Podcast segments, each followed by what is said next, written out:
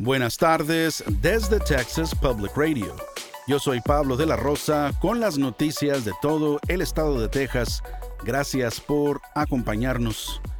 Más de 100 organizaciones han firmado una carta pidiendo a la administración de Biden que no ignore las leyes ambientales para acelerar la construcción del muro fronterizo en el sur de Texas.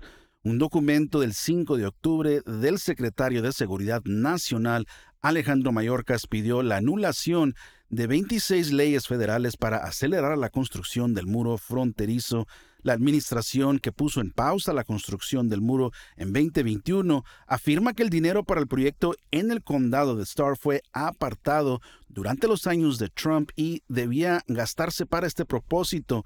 120 organizaciones ambientales, tribales, de inmigración y religiosas afirman que la administración de Biden no tiene la obligación legal de usar los fondos para la construcción del muro.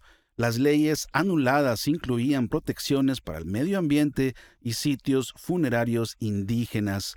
Los grupos están pidiendo que se pause nuevamente toda la construcción federal del muro fronterizo hasta que se consulte a las comunidades fronterizas y se puedan cumplir las leyes correspondientes. La Sociedad Americana del Cáncer estima que casi 300.000 casos de cáncer de mamá invasivo se diagnosticarán en mujeres este año.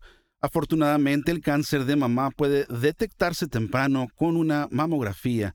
Kayla Padilla de Texas Public Radio informa que las mujeres que se hacen mamografías de rutina tienen menos probabilidades de necesitar un tratamiento agresivo para eliminar el cáncer si se diagnostica. Según la Sociedad Americana del Cáncer, las mujeres pueden comenzar a hacerse pruebas de detección de cáncer de mama a los 40 años. Sin embargo, el doctor Luke Newton, quien es profesor y director de división del Departamento de Obstetricia y Ginecología General en UT Health San Antonio, dice que hay otros signos a los que hay que estar atentos. Otros signos pueden ser los hoyuelos en la piel. El tumor podría estirar la piel hacia adentro y crear una especie de área lisa, lo que puede causar un hoyuelo en la piel. También pueden brotar secreciones del pecho. La secreción del pecho es una queja bastante común en pacientes, pero cuando hay que preocuparse es cuando viene solo de un lado y si contiene algo de sangre. Creo que cualquier paciente puede hacer que se examine la secreción de su pecho si está ocurriendo. Además de las mamografías, algunos médicos sugieren los autoexámenes. Esto incluye sentir los pechos en busca de bultos y notar si sale algún líquido de los pezones. Newton dijo que aunque está bien que los pacientes se realicen estos exámenes además de las mamografías, la investigación ha demostrado que generalmente no cambian los resultados. La pregunta es si los pacientes que se revisen en la ducha o como sea que hagan los autoexámenes de mama detectan su cáncer más temprano. Si reciben menos radiación, menos quimioterapia, sí hay menos posibilidad de muerte, menos de cualquier cosa mala, porque esa sería la esperanza. Pero la respuesta es no. Newton dijo que aunque está bien que los pacientes se realicen estos exámenes además de las mamografías, la investigación ha demostrado que generalmente no cambian los resultados. Aún así, Newton dijo que los pacientes pueden continuar haciendo estos autoexámenes si lo desean. Soy la Padilla en San Antonio. El doctor Newton también dijo que hay opciones viables para las personas que necesitan una mamografía pero no tienen seguro esto incluye mamografías sobre ruedas y programas que ofrecen exámenes gratuitos o de costo mínimo.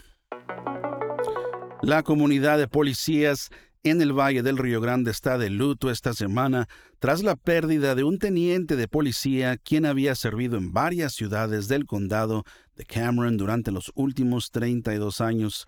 El teniente de policía de San Benito, Milton Reséndez, murió el martes por la noche en el Hospital Valley Baptist en Harlingen a causa de una herida de bala que recibió durante una persecución en búsqueda de dos sospechosos por todo el condado. El incidente comenzó como una infracción de tráfico por exceso de velocidad en la playa de South Padre Island el martes, justo después de las 4 p.m., según el fiscal del distrito del condado de Cameron, Luis Sainz. El pasajero saltó al asiento delantero, encendió la camioneta y al mismo tiempo el conductor que estaba hablando con el oficial saltó a la caja de la camioneta y se marcharon a toda velocidad.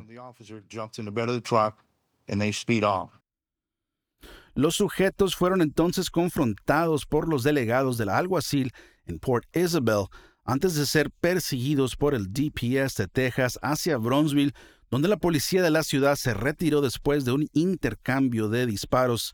Más tarde esa noche, justo después de las 10 pm, los sujetos fueron encontrados nuevamente en Bronzeville. Ahí fueron perseguidos hasta San Benito por el DPS, donde fueron confrontados por la policía de la ciudad cuando el teniente Reséndez fue herido mortalmente en un segundo intercambio de disparos. Mario Parea, jefe de policía de la ciudad de San Benito, expresó su dolor durante una conferencia de prensa el miércoles. Uh, Él se preocupaba por todos. Sus compañeros de turno lo amaban. En base a las conversaciones que tuvimos con él, iba a terminar su carrera laboral aquí con nosotros, pero era un gran hombre. Melissa, quien fue esposa del teniente Recentes durante 27 años, dijo a los medios locales que su esposo planeaba retirarse en 2024. Ambos sujetos de la persecución del martes están presos ahora en el centro de detención Carrizales del condado, enfrentando múltiples cargos, incluido el asesinato capital. El Servicio Nacional de Meteorología informa que una tendencia de calentamiento nos quitará algunos días de otoño esta semana. Incluso podrían romperse algunos récords de altas temperaturas este fin de semana.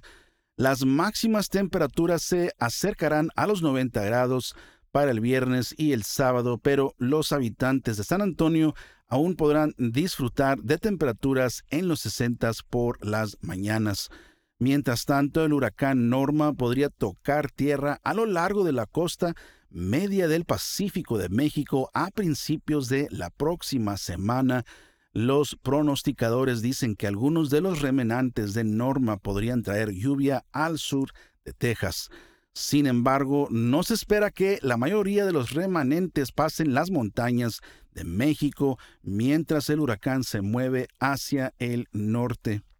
Además, algunos modelos de computadora meteorológica muestran que cualquier remanente que llegue a Texas se perderá San Antonio y el área inferior del Hill Country por completo.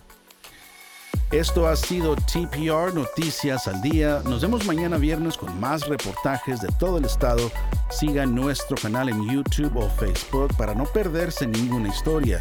Desde el Valle del Río Grande para Texas Public Radio yo soy Pablo de la Rosa.